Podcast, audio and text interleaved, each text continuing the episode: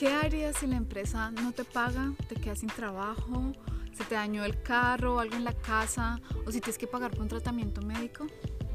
Yo soy Luisa Fernanda de Felicidad Pura, soy profesional en finanzas y acá vas a encontrar información acerca de ahorro, ingresos, deudas, inversiones y mucho más. Hoy vamos a hablar acerca del fondo de emergencia y sus cinco pilares. Empecemos.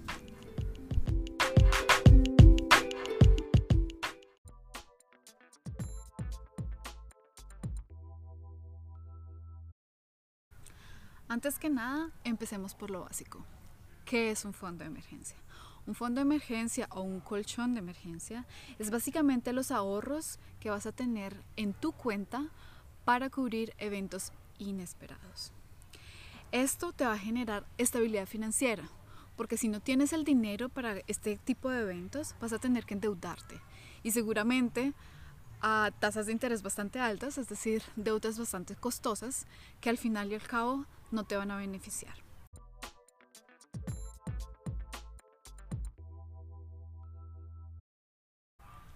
Pilar número uno. Haz del fondo de emergencia tu prioridad principal. Antes de que empieces a gastarte la plata en cosas que no necesitas o de que empieces a endeudarte para comprarte carro, casa, para viajar, tienes que empezar a ahorrar tu fondo de emergencia. Y la razón es muy sencilla. ¿Qué sucede si te quedas sin trabajo? ¿Cómo vas a pagar el carro y la casa y las deudas? ¿De qué te sirve tener un par de pantalones de más si no tienes trabajo y si no tienes plata? Entonces recuerda, haz del fondo de emergencia tu prioridad principal.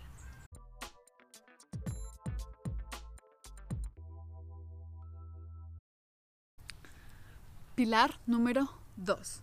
El fondo de emergencias es solo para emergencias. Es decir, esta plata no te las puedes gastar nada más si no es una emergencia. ¿Por qué? Porque es tu independencia lo que estás ahorrando en este fondo. Si no tienes la plata vas a tener que endeudarte, es decir, vas a tener que depender de tus papás o de un conocido, de tus amigos o peor aún tener que pagar tasas de interés a un banco. Entonces, recuerda, es solo para emergencia, esa plata es sagrada, no se toca, déjala ahí.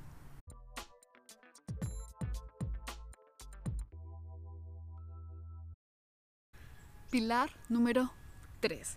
Y esta es la clave del éxito. ¿Dónde ahorro mi fondo de emergencia? El fondo de emergencia es plata que tienes que tener fácil acceso. ¿Por qué? Las emergencias, las adversidades no tienen horarios ni saben acerca de festivos o fines de semana. Tiene que ser una cuenta de ahorros o una cuenta corriente o en algún lugar donde puedas acceder a la plata a diario y de manera fácil. Esa es una parte.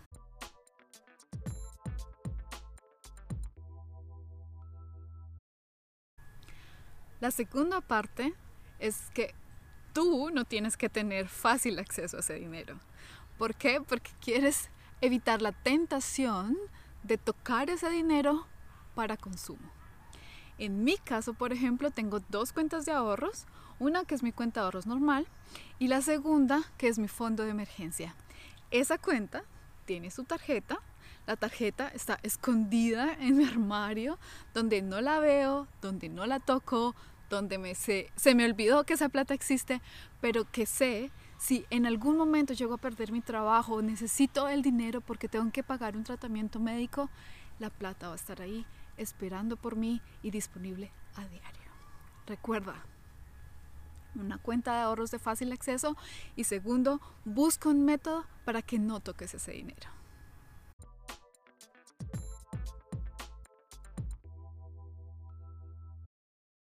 Pilar número 4 cuánto dinero tengo que ahorrar en mi fondo de emergencia. Y este es muy importante porque te va a permitir sobrevivir momentos de adversidad por largos periodos de tiempo.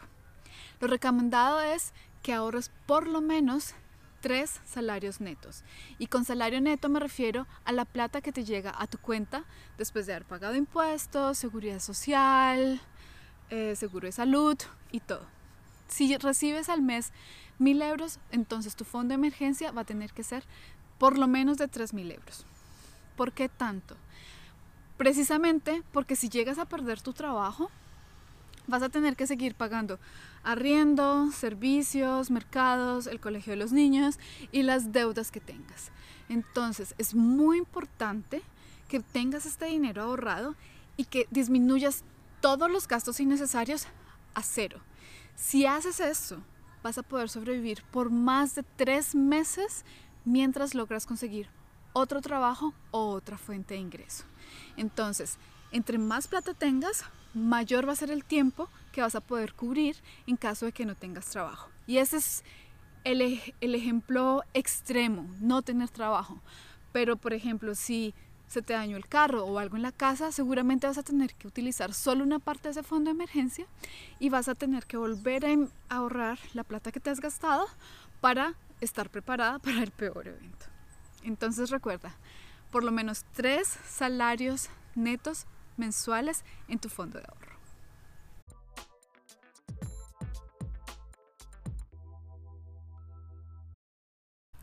Pilar número 5. ¿Cómo empezar a ahorrar mi fondo de emergencia?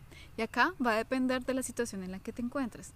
Si no tienes ninguna deuda, ese es el mejor escenario. Vas a empezar a ahorrar desde ya tus tres salarios mensuales para construir tu fondo de emergencia antes de viajar, antes de endeudarte, antes de empezarte a gastar la plata en cosas que no necesitas, porque recuerda, así construyes tu independencia, tu estabilidad financiera. El segundo escenario es para personas que están endeudadas. Y acá es muy importante que te deshagas de todas las deudas malas y si no sabes cuáles son deudas buenas y cuáles son las deudas malas, te voy a dejar en la descripción un artículo. Eh, también tenemos un video y un podcast acerca de este tema, pero vas a tener que pagar esas deudas antes de empezar a ahorrar la, la plata para tu fondo de emergencia. Existen dos estrategias. La primera estrategia es que pagues todas tus deudas antes de hacer tu fondo. ¿Por qué? Porque es un hueco en el bolsillo, la plata se va. Entonces no queremos tener esas deudas y una vez hayas pagado las deudas vas a coger esa plata que estabas, que ya estás eh, acostumbrado a pagar en deudas, las vas a coger y las a meter en tu fondo de emergencia y así vas a hacerlo de forma rápida y fácil y antes de nada te vas a dar cuenta que tienes tu fondo. La estrategia número dos y es mi estrategia favorita es ir pagando tus deudas e ir invirtiendo en tu fondo de emergencia paralelamente. ¿Por qué? Pues pagar deudas no es precisamente gratificante, entonces es bueno que hagas algo positivo que te motive, como ir ahorrando tu plata en tu fondo de emergencia y saber que así estás construyendo tu independencia y tu estabilidad financiera. Entonces, haz del fondo de emergencia tu prioridad principal, empieza a ahorrar desde ya y crea tu estabilidad financiera.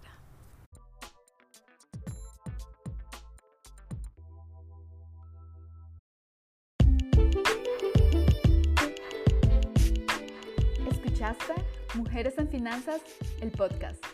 Me alegra mucho que nos hayas acompañado hoy y espero que estés con nosotros en el próximo episodio. Recuerda darnos 5 estrellas en la plataforma en la que estés escuchando este podcast para que así más mujeres puedan beneficiarse del contenido que estamos generando. Recuerda que hemos creado este podcast para ti. Así que si tienes preguntas, no dudes en escribirlas en los comentarios. Si necesitas más información sobre finanzas personales, ahorros o inversiones, puedes seguirnos en Instagram, Mujeres Felicidad Pura, o en YouTube Mujeres en Finanzas o en nuestra página de internet felicidadpura.com. Hasta la próxima.